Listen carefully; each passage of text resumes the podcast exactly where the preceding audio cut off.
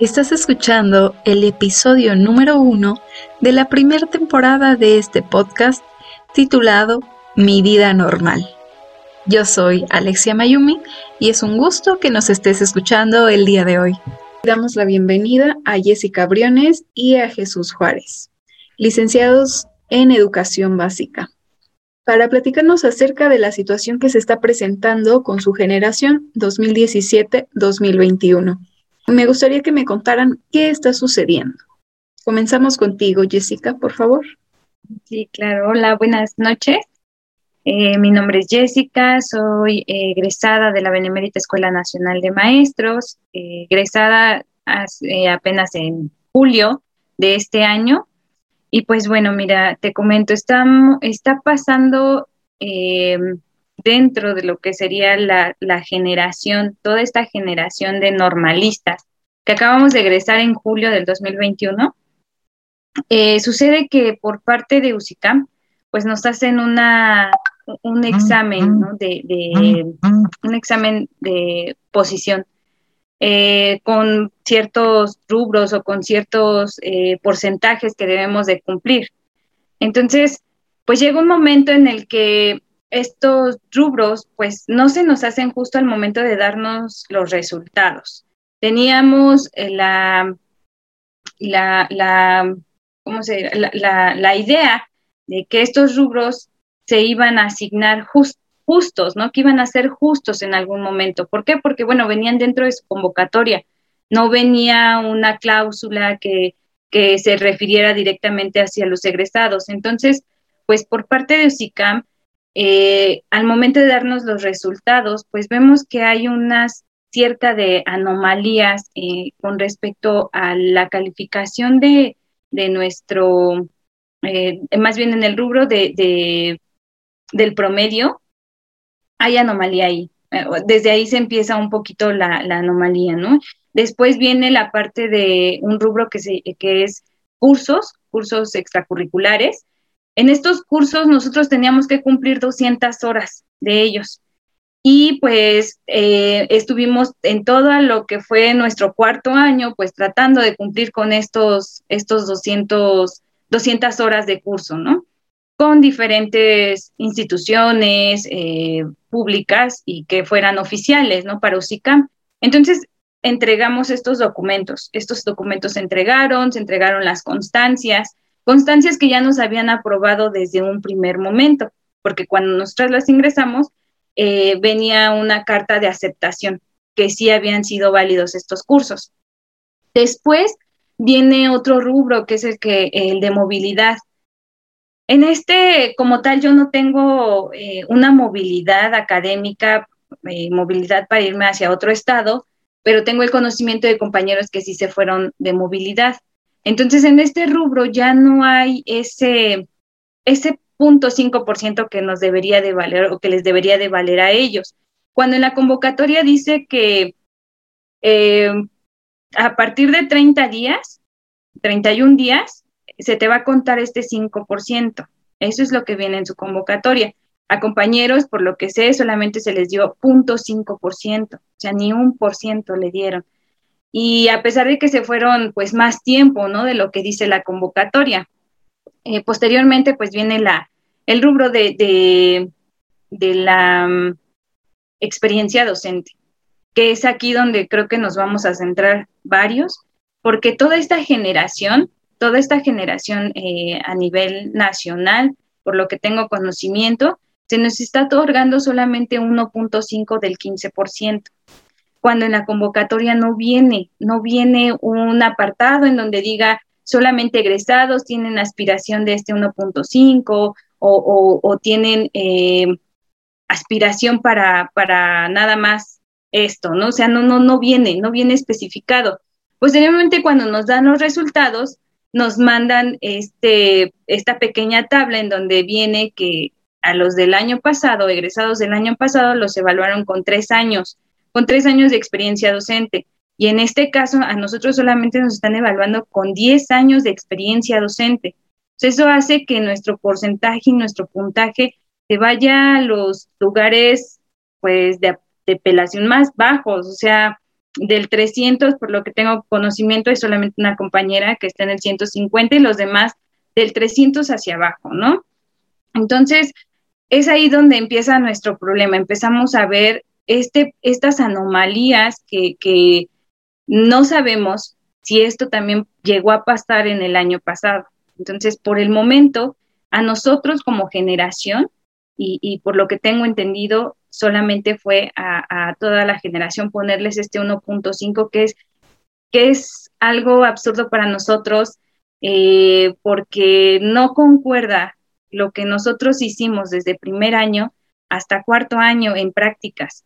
A nosotros nos entregan un documento por parte de la Benemérita eh, donde viene efectivamente las horas que hemos cursado desde primero hasta cuarto y eso viene en la convocatoria, que desde primero y hasta cuarto se van a tomar en cuenta. Entonces, si hacemos las cuentas, tampoco nos correspondería 1.5 de, de, de este porcentaje. Y eso es lo que nos está afectando a todos, a la mayoría nos está afectando esta, este rubro que pues es el que tratamos y buscamos de saber qué es lo que está pasando, porque nos están evaluando con 10 años de experiencia docente cuando bien saben que nosotros somos egresados. Entonces, eh, pues esa sería la situación en general de lo que está pasando con nosotros como generación 2021-2022. Muy bien, muchas gracias por compartirnos esta, eh, esta experiencia que estás teniendo respecto a lo sucedido. Y ahora vamos a escuchar a Jesús, por favor. Me parece que el análisis que hizo Jesse es muy completo. Es eh, básicamente lo que en, términos generales significa la evaluación individual de resultados de cada uno de nosotros. Yo quiero entonces tomar la parte de qué quiere decir revalorar al normalista, porque va relacionado con esto que está pasando. ¿Por qué revalorar? Bueno, porque como ya comentó Jesse, hay algunos criterios que está manejando UCICAM que no están de acuerdo a la rúbrica que ellos mismos estipulan. Estos, conocidos como elementos multifactoriales, están desbalanceados, otorgando, por ejemplo, en experiencia docente hasta un 15% a quienes tienen 10 años en el ejercicio de la práctica docente. Y en el caso de nosotros, que somos egresados recién egresados, solamente se nos asigna un 1.5%. Esta situación, por supuesto, causa extrañamiento por parte de la comunidad normalista y especialmente dado que durante los cuatro años que nosotros tomamos como trayecto formativo en la Benemérita Escuela Nacional de Maestros, deberían ser suficientes para garantizar el cumplimiento del Acuerdo 649 en el Diario Oficial de la Federación, que estipula que por el hecho de pertenecer a una institución normal o de las escuelas normales, nosotros tenemos una función dentro del Estado, es decir, que nuestra propia carrera tiene el fin de garantizar a los ciudadanos mexicanos el derecho a la educación. Por tanto, deberíamos de entrar dentro de una prioridad, si no es que de un grupo muy eh, específico para poder impartir clases eh, recién egresados, sin tener necesidad de someterlo a un rubro como el que es la experiencia docente. Por estas razones, revalorar al normalista, porque si te das cuenta, Mayumi se está poniendo al normalista en el mismo nivel que cualquier otra de las carreras que hay educativas, cuando en este caso nosotros ya tenemos, por el acuerdo 649 que vuelvo a citar, tenemos una garantía por parte de nuestro país de que nosotros tenemos y debemos garantizar el derecho a la educación para todos los niños y niñas de nuestra nación. Entonces, eh, esa parte es la que yo quiero enfatizar, dado que como ya comentó Jesse, si bien hay otros elementos multifactoriales que están viniendo a afectar el resultado de prelación de cada uno de nosotros, lo que realmente aquí hay también en el trasfondo es toda una política neoliberal que está socavando precisamente el valor que tenemos nosotros como facilitadores de la educación. Por esta razón nos pronunciamos inconformes y se han realizado manifestaciones tanto en plataformas digitales como de manera presencial.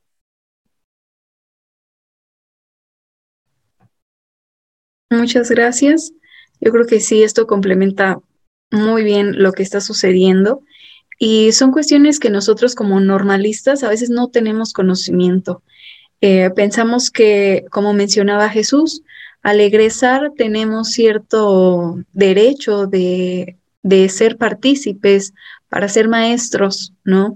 Tener de algún modo cierta prioridad, pero más allá de eso, tener un proceso justo, un proceso adecuado para cada uno de nosotros y como egresados es prácticamente imposible tener estos 10 años de experiencia con los cuales nos, bueno, en su caso les están exigiendo o les están poniendo como, como prioridad en un rubro. Pareciera que no es mucho, que no, no les afectaría, pero sí es una cuestión que se debería aclarar. De acuerdo a su experiencia, me gustaría saber si este es un problema que, parte de su generación o ha sucedido anteriormente. ¿Qué me puedes decir, Jessica? Sí, mira, eh, ahorita el problema lo tenemos pues nosotros, porque somos recién egresados y porque, bueno, esta generación 2021-2022 fue evaluada con 10 años de experiencia. Entonces, por esa parte sí es ahorita de toda la generación por los 10 años, pero también está el problema de los maestros de, la generación pasada. A ellos, bueno, pues fue un rubro del 3%, a ellos solamente se les iba a evaluar por el 3, perdón, el 3 años, 3 años. Eh, eso fue el año pasado con ellos y con nosotros ahorita son 10 años. Entonces, siento que sí podría ser ahorita de la generación como tal, pero se vienen arrastrando todas estas situaciones del pasado, del año pasado, porque eh, como te comentaba, o sea, ellos les daban tres años, tres años de experiencia que tenían que cubrir siendo egresados, que la verdad nosotros no nos enteramos en algún momento de, esta situación, hasta apenas nos vamos enterando de todas estas, eh, estas situaciones con los ICAM. Eh, ahorita ellos también tienen un problema que es eh, una evaluación inconclusa.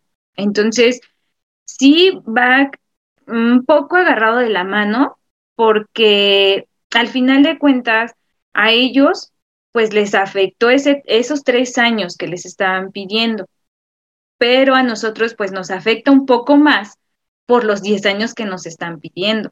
Entonces, sí podría decir que es de esta generación, pero también viene agarrado de la generación pasada, por esto que te estoy comentando, ¿no? Que, que bueno, eh, hasta apenas nos vamos enterando de, todo esto, que ellos están inconclusos, que apenas les están dando plaza eh, definitivas. ¿Por qué? Porque ellos trabajaron todo el año, de, de septiembre hasta mayo del 2021, ya sea con interinatos o con plazas este, temporales. Entonces, a partir del 31 de mayo a ellos se les, se les eh, terminaba su contrato y pues no había plaza para ellos. Pero sí viene de la mano. ¿Por qué? Porque entonces nosotros venimos de esta generación, venimos entrando y venimos viendo que esas plazas pues ya se les otorga a ellos. Y entonces a nosotros pues nos van dejando rezagados, ¿no? O sea, van, eh, se va dejando el rezago de año tras año. Y eso es lo que ahorita por el momento quisiéramos evitar para el siguiente año, porque entonces si fueron tres eh, años en el año pasado, a nosotros nos piden diez, ¿qué va a pasar con el siguiente año? ¿Van a ser quince? Porque vienen rezagados, o sea, venimos rezagados de, de, de estos procesos. Entonces, sí siento que viene un poco de la mano del anterior, nosotros y lo que viene. Sí, muchas gracias por tu aporte. Te escuchamos, Jesús.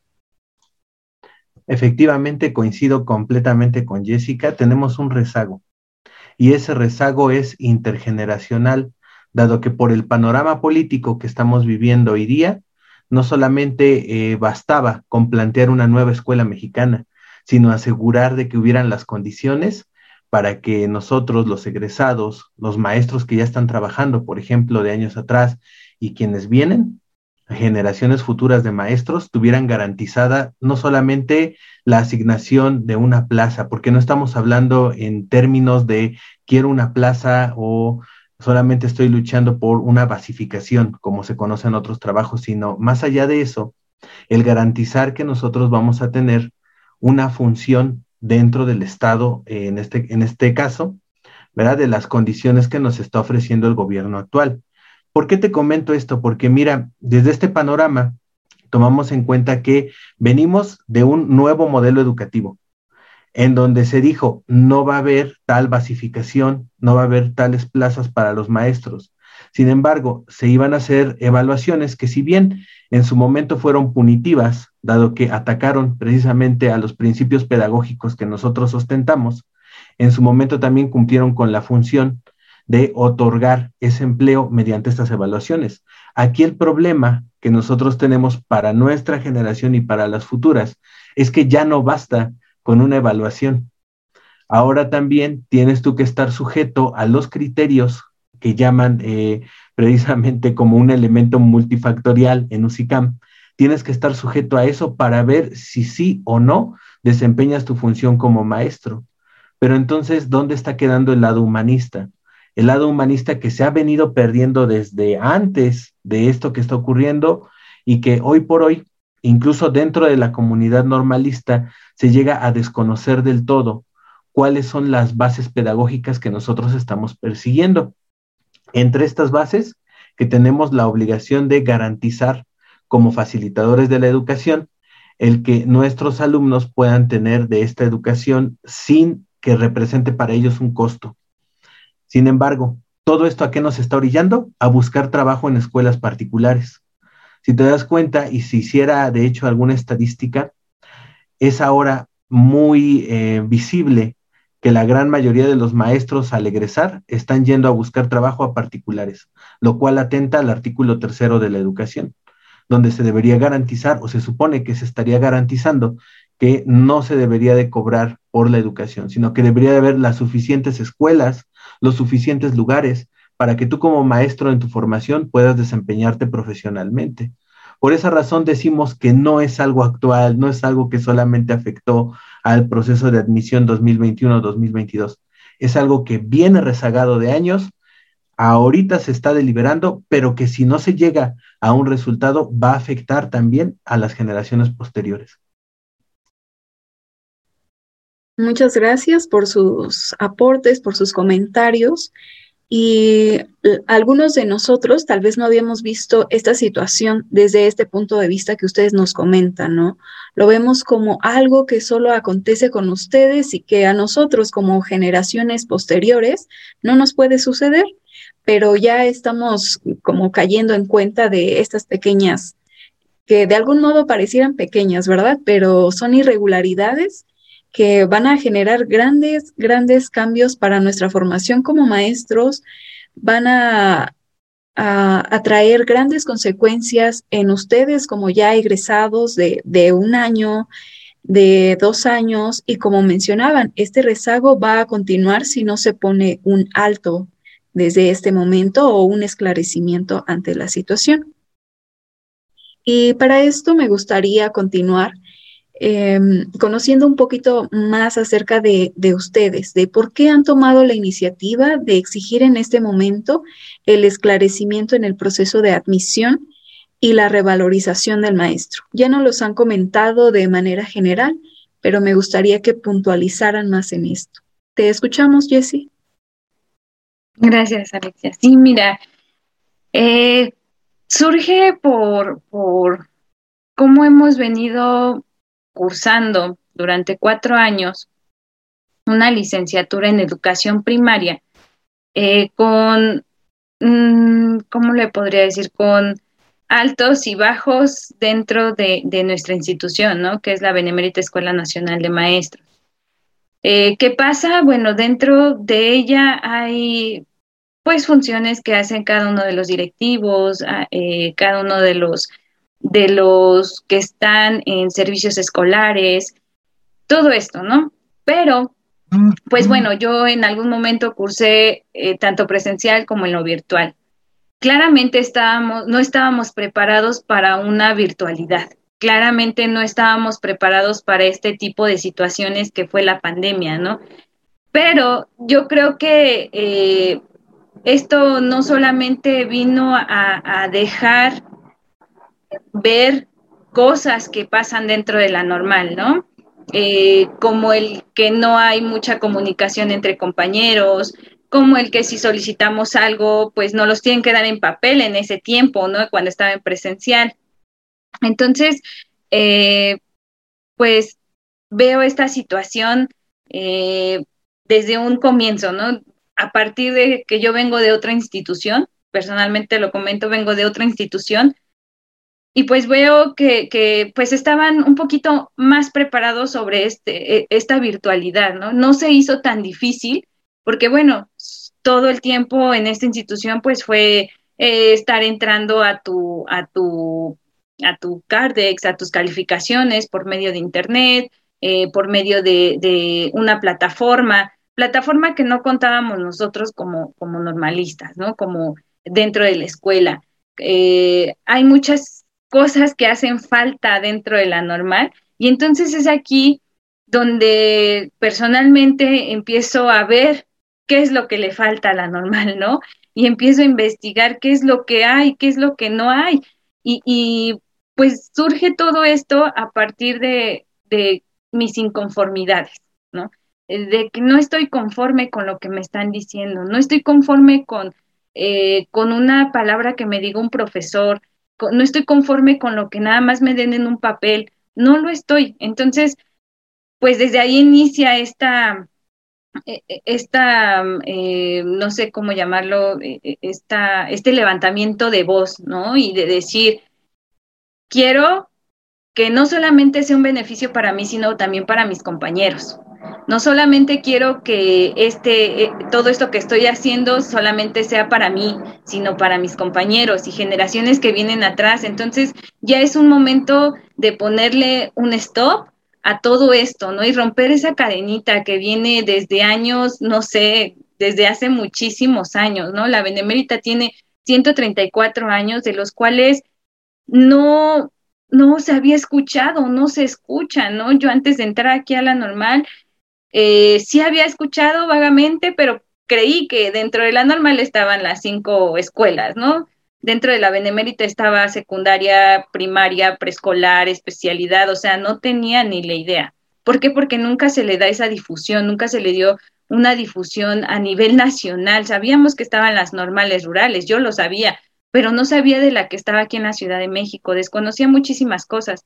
Entonces, eh, pues empiezo a tener este tipo de, ¿por qué no hacemos esto? ¿Por qué no, no, no, por qué deberíamos solamente de quedarnos con lo que nos dicen?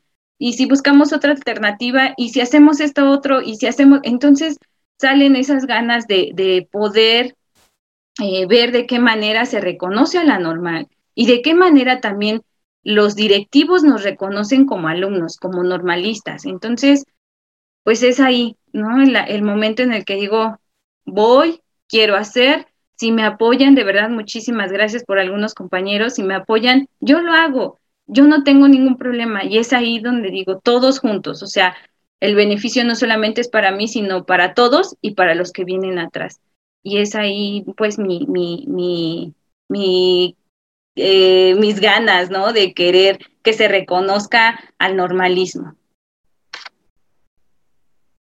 Gracias. Muy bien, muy bien, muchas gracias.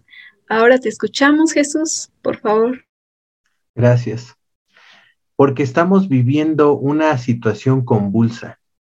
¿A qué me refiero con esto? Ya no solamente son los retos educativos que de manera cotidiana el docente enfrenta, sino que hoy por hoy hay nuevas necesidades educativas. Hay nuevas situaciones que requieren de maestros recién egresados, que tienen herramientas digitales, herramientas teórico-metodológicas que permiten que se pueda dar una continuidad, en este caso, al panorama educativo que tenemos, o refiriéndome específicamente a que aquí en México, evitar el rezago, evitar también la deserción de los alumnos. ¿Por qué refiero esto? ¿Por qué refiero esto como un móvil? Porque si te das cuenta, Mayumi, en este receso que hubo debido a la pandemia, que se estuvo estableciendo mm, un programa de educación remota emergente, quedaron muchas lagunas. y va a ser complicado el recuperarse y específicamente para los niños, complicado el recuperarse de ese rezago que están viviendo también. ¿Por qué hacerlo en este momento? Porque si lo dejamos para después, entonces no vamos a tener la oportunidad de poder realmente transformar la educación y que estos maestros recién egresados que recibieron, por supuesto, de las herramientas durante la eh, formación que tenemos en la BEM, no pueden salir y explotar estas habilidades, entonces, ¿dónde va a quedar la preparación que tú estás teniendo en estos momentos, que los compañeros recibieron incluso el año pasado y que ahora es tan apremiante? No podemos solamente pensar en el docente como eh, de manera individualista o desde el punto de vista materialista, histórico, eh, como solamente producción como vas a salir y vas a crear eh, eh, ambientes de aprendizaje o a generarlos para que los alumnos entonces después puedan producir en la sociedad. No, también tiene que estar esa parte humana, esa parte que se está perdiendo por la educación en línea. Entonces, si nosotros no tenemos de esa oportunidad de transmitir de estas herramientas entre docentes, de compartir de estas eh, nuevas maneras de ver la educación, nos estamos limitando a solamente dejar la educación en un pequeño, eh, vamos a decirlo así, en un pequeño camino que ya se ha recorrido otras veces y que ahora no puede continuar así. Es decir, estamos ante un momento en el cual me atrevo a decir que vivimos una revolución. Ya nada va a ser igual a partir de lo que se vivió dada la pandemia y ahora más que nunca se necesitan de estas ideas de todo lo que ya mencionó Jesse, también de la motivación personal para que podamos realizar nuestro ejercicio docente de una manera que eh, implique que implique el compromiso que tiene también el país hacia nosotros. Muchas gracias por, sus comentarios, por sus aportes, y es algo que nos debería dejar pensar como maestros, como maestros en formación, como maestros recién egresados y como maestros que ya llevan años en el servicio. El quiénes somos nosotros para estar en ese lugar y qué podemos aportar nosotros ante un grupo de, niños que tienen el derecho a la educación. Entonces, eh, pues aquí ya nos podemos dar cuenta de que no es un, un movimiento el cual esté basado en condiciones particulares, como ya lo han reafirmado, es algo que busca un bien común, y no solo para esta generación, sino para las generaciones que, vamos a continuar egresando de esta escuela normal de maestros y que, como mencionan, a veces eh, entramos ahí a esta institución o por cuestiones em, personales, ¿no? Pero no sabemos la magnitud que debería tener esta institución. No valoramos, no tenemos nosotros como estudiantes o como normalistas este, esta, esta postura ante qué significa realmente ser un maestro normalista. Entonces, la verdad me parece admirable eh, este, estas acciones que ustedes realizan, ¿no? El decir, bueno, si ya ha acontecido de una u otra manera anteriormente, y yo ahorita estoy en esta disposición, más allá de la pandemia, más allá de mis cuestiones personales, estoy aquí porque ser maestro es siempre buscar una mejora y la mejora inicia con cada uno de nosotros. Eh, una vez concluida esta pregunta, me gustaría saber hasta este momento, ¿qué respuestas han obtenido a través de este movimiento? Te escuchamos, Jessie. Gracias. Pues mira, hay respuestas, hay, em, hay algunas cuestiones que desde un principio, cuando se hizo la primera junta, comentaron unos compañeros, ¿no? Y mismos compañeros de, la generación. Eh, pues es que eso nos tocó, ¿no? Eso es lo que lo que nos dieron y, pues yo sí alcanzo, ¿no? Yo sí tengo el 150, ¿no? En, en, este número, ¿no? Y desde ahí empezamos como, ay, híjole, eh, ya me, pues sí sentí en algún momento como, híjole, ay, ¿qué, ¿qué, podemos hacer, no? Yo le contesté, ¿no? Y le dije, bueno, es que esto no solamente es a ti, yo creo que eres el único, podría ser, pero somos muchos, ¿no? Los que tenemos esta, esta, esta problemática. Pues bueno, hasta ahí se quedó, ¿no? Siempre, siempre hay un compañero que dice, no, pues yo me quedo así con mi puntaje y, y pues bueno, voy a buscar otro medio, ¿no? Hay muchos compañeros igual, ¿no? Que pues llegan a decirnos que, que para qué lo hacemos, ¿no? Como para qué lo hacen, eh, llegando como a esta conformidad, ¿no? Este margen de, bueno, pues ya me, dieron eso y eso es, ¿no? Esas es algunas, y eso fue en un primer momento.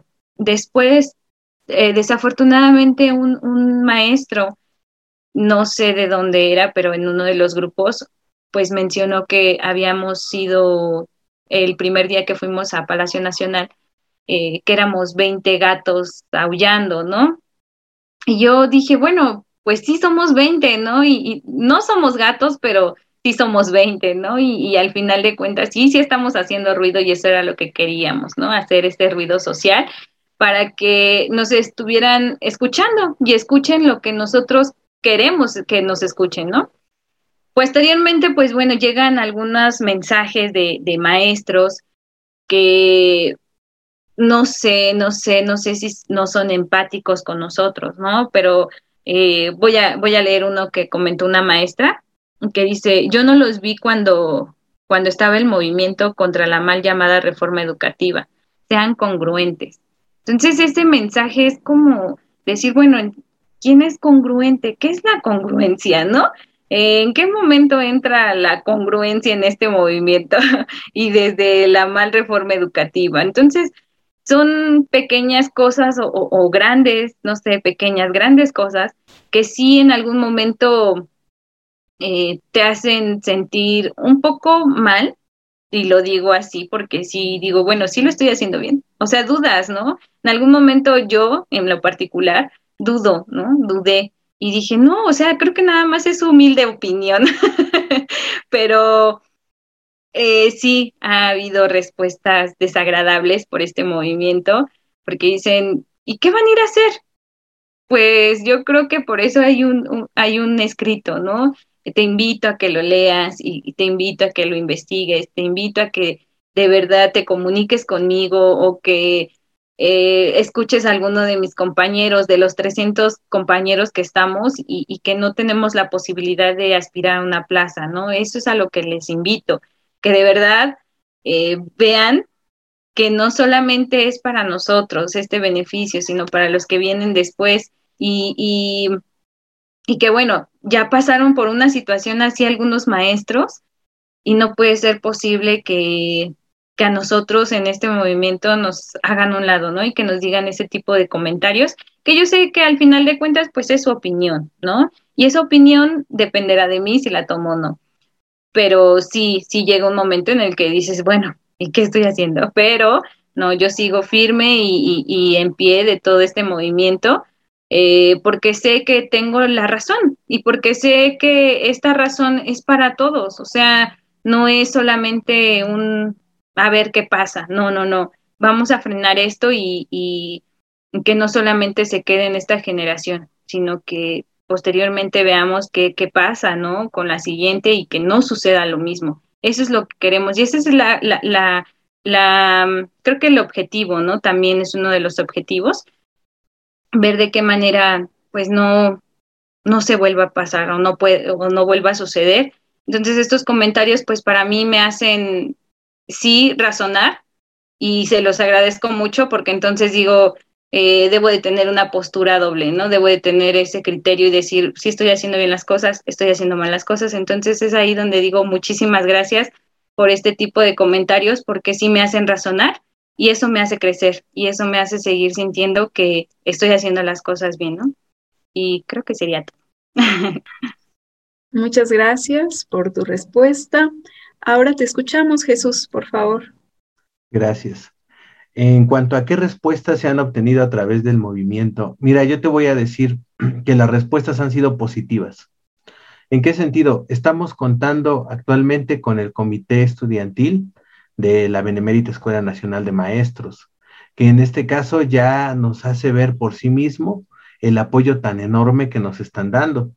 De hecho, en este caso particular del comité, ellos han convocado alumnos de otros grados y eso a mí me parece fantástico, porque si bien actualmente la generación es la que está tomando, por así decirlo, algunas de las decisiones importantes, también se están tomando en cuenta todas y cada una de las opiniones de los compañeros, tanto de nuestra escuela, nuestra alma mater, la BEM, como también de otras normales. Entonces, esto permite que haya diversidad.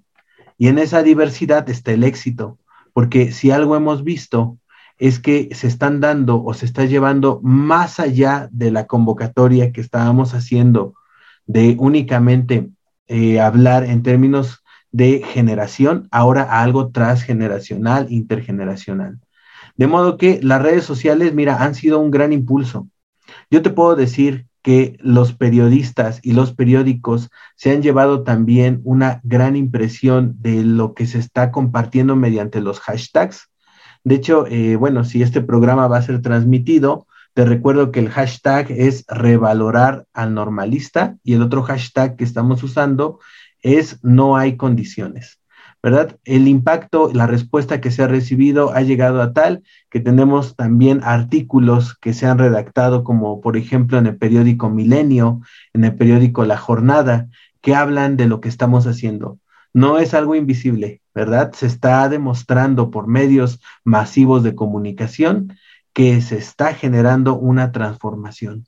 Entonces, la respuesta ha sido positiva. Por supuesto, han habido aquellos detractores a la educación que siempre buscan excusas, buscan también maneras de escudarse ante la responsabilidad que tienen. Pero te voy a decir algo, Mayumi, y nos tiene sin cuidado. Nos tiene sin cuidado porque el apoyo que tenemos es más que aquellos comentarios negativos que pudieran o no decir y que finalmente quedan sobrados por todo lo que están haciendo los compañeros, a quienes invitamos, ¿verdad? Constantemente se sumen y se sigan sumando a este movimiento. Muchas gracias por sus comentarios, por su experiencia y como menciona, ¿no?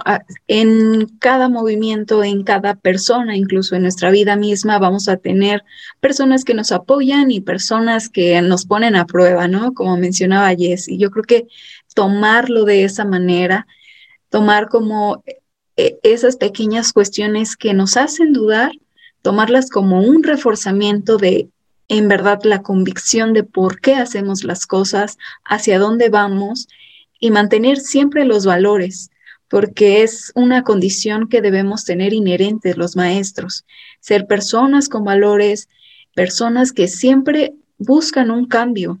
Y como mencionaba, puede ser que debimos haber estado en todos los movimientos anteriores en los cuales hay inconformidades en la educación, pero ¿por qué no tomarlo esto como un parteaguas, como si no pudimos estar en ese momento, en ese momento, no sé, tal vez no tuvimos el tiempo, la conciencia, no estuvimos inmersos en esta situación muy de cerca nos mantenimos, nos mantuvimos al margen. Entonces, es, el momento, ¿no? Ser partícipes de una u otra manera, de no estar mal informando, de estar pendientes de en verdad qué es lo que está sucediendo, qué es lo que se está buscando y apoyarlo conforme a nuestra perspectiva y, continuar, continuar con este movimiento. Y, y, no solo va a quedar aquí, es algo que, que bien, si bueno, estamos en espera de qué dice USICAM, qué dicen las autoridades respecto a esto que se exige y que, como mencionan, ya no queda eh, en algo pequeñito.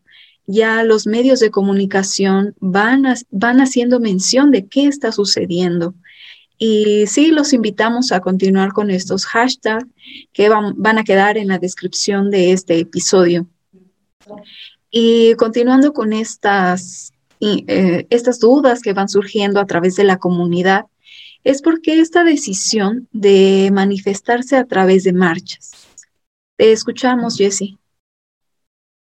Gracias. Bueno, primero es un derecho que tenemos eh, cada uno de los ciudadanos de aquí de la Ciudad de México y del país, ¿no? Ese es por, por primera instancia. No hay nada que nos eh, una ley que nos prohíba el derecho a manifestarnos, ¿no? Y manifestarnos pacíficamente también, sí. Y bueno, eh, pues esa es por la primera, ¿no? Esa es la primera, bueno, tengo el derecho de manifestar mi inconformidad hacia esta institución que es SUSICAM, ¿no?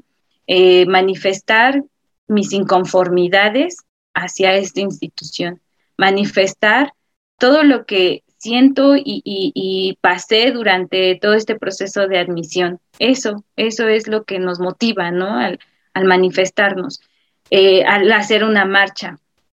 Eh, ¿Se les convoca a los compañeros? Claro que sí, porque estamos en la misma situación, en la misma situación que deberíamos de todos ser escuchados para que entonces este, este, este, esta institución pueda darse cuenta que no solamente enviando un correo electrónico me van a resolver algo, porque eso es como se ha venido manejando. mando un correo electrónico y pues bueno, eh, vamos a ver tu situación.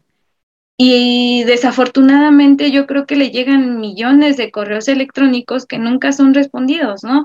Y, y se quedan en el olvido y se quedan en el, bueno, pues vamos a ver qué pasa, ¿no? En el a ver qué pasa en algún momento, pues pasa todo un año.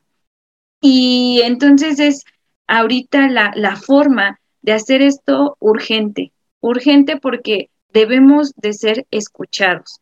Entonces es por eso que decidimos o se decide hacer una manifestación. En primer lugar, quisimos hacerla en, Palacio Nacional, si éramos muy pocos, pero yo creo que eso es lo que necesitamos o, esta sociedad necesita, ser escuchada.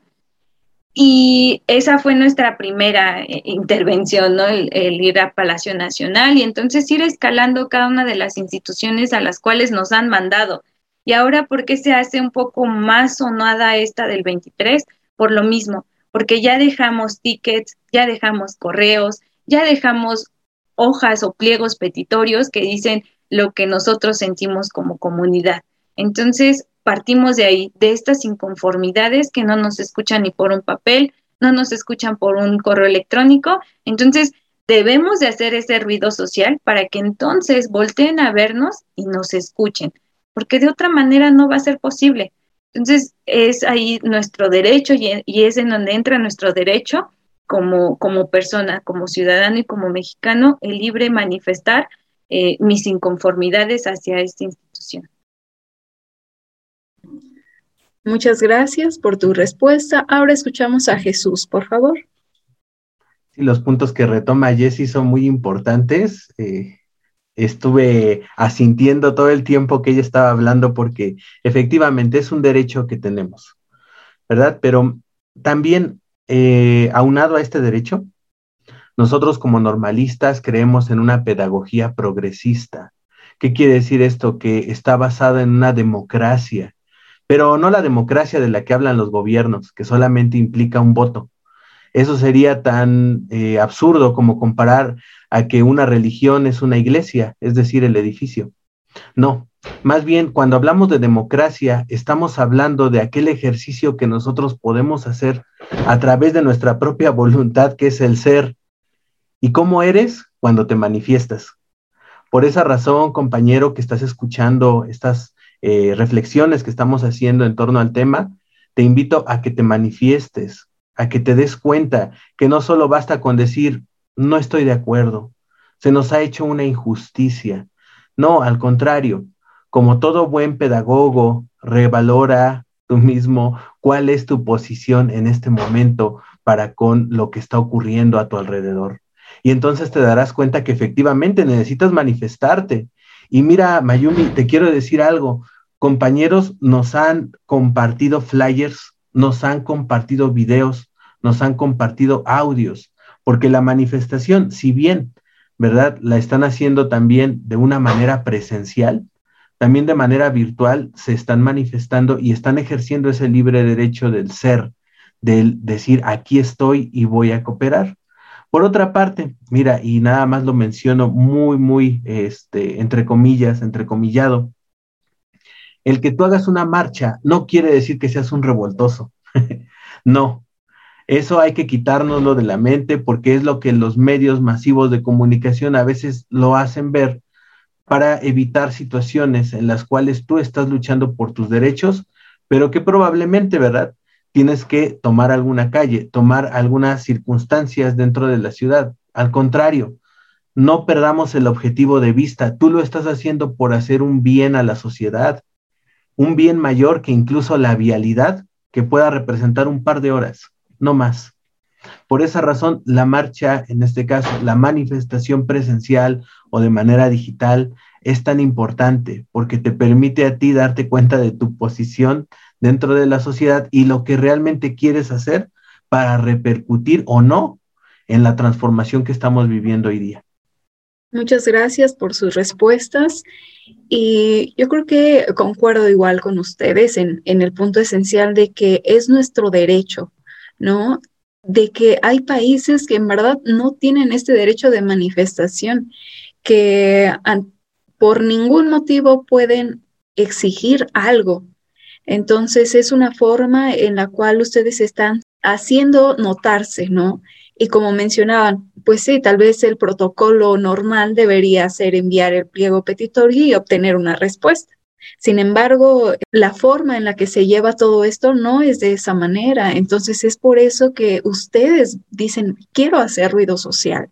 Ya envié mis peticiones, ya di mi punto de vista, y como mencionaban, no voy a esperar aquí todo un ciclo hasta que me resuelvan una situación porque hay situaciones urgentes y esta es una de ellas. Entonces, ahorita por cuestiones eh, de pandemia, algunos de algunas personas también podemos decir, no, no, no voy a participar en esta, en este movimiento, pero como mencionan, apoyamos de algún u otro modo esta, este movimiento que ustedes están realizando. Y como mencionaban, la marcha sí están a veces relacionadas y más con el normalismo como un acto de rebeldía social, como un acto de vandalismo, como un acto negativo hacia la sociedad. Sin embargo, aquí es muy importante reconocer el que ustedes han hecho un movimiento eh, exigiendo lo que tienen en claro sin causar desorden alguno, manteniendo ahorita todas las medidas posibles de higiene, del protocolo de sanidad ante esta pandemia. Y la verdad es que es algo de reconocer que no está, que esta no es una marcha más, que no es una marcha en la cual solo ustedes de algún modo no tendrían nada que hacer como ciudadanos podemos pensar. Es que ellos no tienen nada que hacer más que ir ahí y cerrar vialidades, sino como lo mencionan, es una forma de, que ustedes toman de manifestación para la solución de algo tan urgente como es su futuro profesional, ¿no? Y bueno, ya vamos cerrando esta, este episodio de, del día de hoy y me gustaría que, que cerraran con un mensaje para nuestra audiencia. ¿Qué mensaje tienes para compartir, Jessie? Te escuchamos. Eh, pues yo creo que agradecerles eh, a los compañeros que se han sumado a esta, a esta eh, marcha, a esta, a esta manifestación, que no solamente son de la BEM, sino son también egresados de otras instituciones como son otras normales nacionales. Y pues agradecerles en verdad pues todo el apoyo también a profesores que también han hecho lo mismo, profesores también que son de la Benemérita, y que también son empáticos con esta situación, ¿no? Y que en algún momento nos, nos siguen alentando para seguir buscando nuestros derechos y, y, seguir con esto que no solamente se quede aquí, como, como bien lo dijiste, ¿no? Que no sea una marcha más, sino que sea esa marcha que solucionó o que le dio una solución a todo este conflicto que se viene arrastrando desde hace un año, ¿no? O, o más. Eh, entonces, eh, pues solamente también hacerles la invitación a que sean conscientes de lo que está pasando, también que eh, no se dejen en algún momento por agachar, ¿no? Solamente ser agachados y decir, sí, esto es todo lo que tengo y, ya, ¿no? No, hay que tratar de superarse, superar esta, esta idea, estas ideologías que tenemos y, y no solamente decir, sí, está bien, sí está bien, sí está bien, no, no, no, vamos a ponernos en una postura eh, crítica, una postura en donde digas, bueno, si está bien, no está bien, qué es lo que quiero hacer, qué es lo que, no quiero hacer. Entonces, eh, empecemos también desde las aulas, ¿no? Eh, mm, tuve en algún momento, pues, conflictos con algunos maestros por, por darles a conocer lo que pensaba. Y yo creo que ahí también deberían de ser unas personas pensantes en el aula, no solamente ser una máquina, ¿no? Que absorbe conocimientos, no, sino ser esta persona pensante que sí está bien lo que te está diciendo un profesor en el aula, pero también por ti mismo debes de buscar eh, las estrategias o las herramientas que creas conveniente para tu formación. No solamente quedarse con lo que digan los demás, sino eh, buscar e investigar y, darse cuenta que no todo lo que nos digan va a estar bien. Entonces, creo que ese sería el mensaje, solamente hagan saber y, hagan saber todos sus, sus, malestares, ¿no? En algún momento, porque es luego difícil decir lo que pensamos, pero al final de cuentas eh, hay personas que piensan lo mismo, ¿no? Y es ahí donde se hace una unión, se hace una comunidad, como lo que, acabamos de hacer, ¿no? Eh, pensamos que todos estábamos en estas irregularidades y entonces por eso nos hacemos esta, esta unión, ¿no? Entre estas generaciones, entre normales también. Y pues bueno, tenemos ahorita esta idea, ¿no? De, seguir adelante y de, y de buscar lo que nos merecemos como, como normalistas, ¿no? Es eso, buscar lo que nos merecemos. Y pues sería todo. Muchísimas gracias y gracias por su apoyo. Gracias, eh, Alexia, por, por este espacio. Muchas gracias, Jesse. Te escuchamos, Jesús. Justamente lo, eh, en estos momentos en que Jesse estaba expresando precisamente lo que tiene que ver con que busques hasta encontrar lo que realmente mereces, recordé una ilustración que tuvimos hace poco a propósito de la nueva escuela mexicana. Una conferencia eh, hablaba acerca de una fábula. Se dice que en medio del bosque ocurrió un incendio y todos los animales corrieron. Desde el poderoso oso, los ciervos, los zorros, todos corrieron. Sin embargo, vieron volando al colibrí en dirección contraria y dijeron, ¿a dónde va? No lo sé. Siguieron corriendo se mantuvieron en un lugar seguro, apartado del fuego, y entonces pasaba el colibrí, iba, venía, hasta que el oso le dice, bueno, ¿qué estás haciendo? ¿No ves que se está incendiando el bosque? ¿No te das cuenta de la situación que está ocurriendo? Y entonces el colibrí le dijo, en mi pico llevo agua porque estoy intentando apagar el incendio. Y le dice el oso, ¿Crees que vas a poder apagar un incendio con lo que llevas de agua en tu pico? Estás loco. Entonces el colibrí le dice, estoy haciendo mi parte. ¿Tú vas a hacer la tuya? Más adelante llegó una tormenta, el fuego se apagó. Y entonces los demás que estaban en el bosque se dieron cuenta del trabajo que estaba haciendo el colibrí.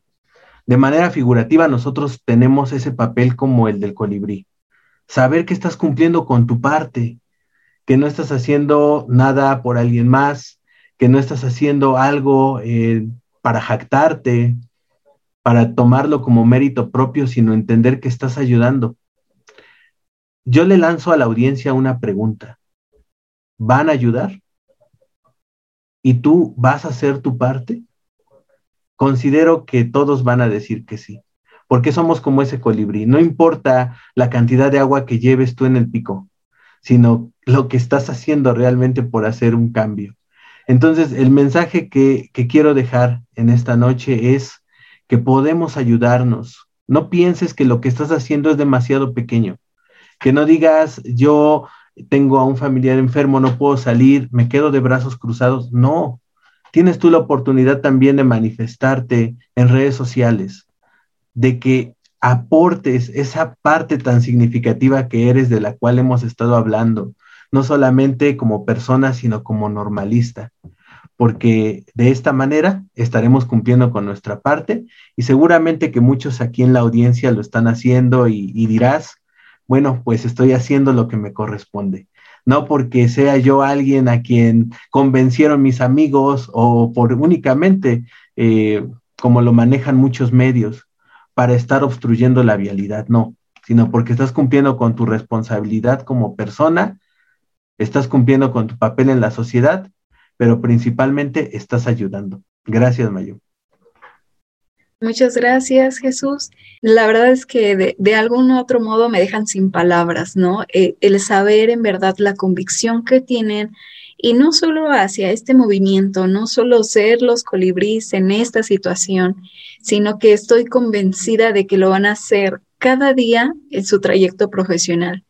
Estoy muy orgullosa de ustedes como egresados de la Benemérita Escuela Nacional de Maestros la verdad es que no tengo el gusto de conocerlos personalmente, pero todo lo que han hecho en verdad es significativo y han dejado un parteaguas entre las generaciones de la normal. Más allá de la conformación del comité estudiantil que, como menciona Jesús, se mantiene firme en, en apoyar este y futuros movimientos que, que se van a presentar cada uno de nosotros como maestros y también si en la audiencia hay personas que no son maestros, que de manera general nos están escuchando, quieren darse cuenta de qué sucede en, este trayecto profesional de un maestro, que no, no es esta mm, valorización aún eh, de manera nacional, pese a que seamos una escuela de, de este carácter. Y pues sin más, agradezco a la audiencia el haber llegado hasta aquí, el seguir manteniéndose informado, no solo de esta situación, sino de todo lo que nos acontece en verdad, y no solo darnos la vuelta y huir de las situaciones que, que pasan en nuestro alrededor, sino es ir a contracorriente a veces haciendo un poquitito, pero que de poquito en muchas personas se pueden realizar grandes cambios, grandes mejoras, no solo en nuestra vida, sino en nuestra comunidad. Y es lo que se busca como maestro, que el cambio no sea solo en el salón de clases, sino sea generacional. Y reitero mi agradecimiento por este tiempo, por estas palabras y por este esclarecimiento de qué es lo que está aconteciendo eh, en este ciclo bueno, lo que aconteció en el ciclo escolar pasado y lo que va a acontecer en este nuevo ciclo escolar. Em, esperamos que las respuestas de este momento sean favorables y como mencionaban, que no solo sea una marcha más, sino una marcha que cambie el rumbo de, de la educación y de la justicia dentro de este ámbito educativo. Muchas gracias y estén pendientes de nuevos episodios para informarnos acerca de, las condiciones que, que vivimos y que tenemos que afrontar como maestros. Muchas gracias. Muchas gracias. Gracias a todos. Si tienes más dudas o sugerencias acerca de temas que involucren el mundo de los maestros, no olvides compartirlo al correo que aparece en la descripción de este episodio.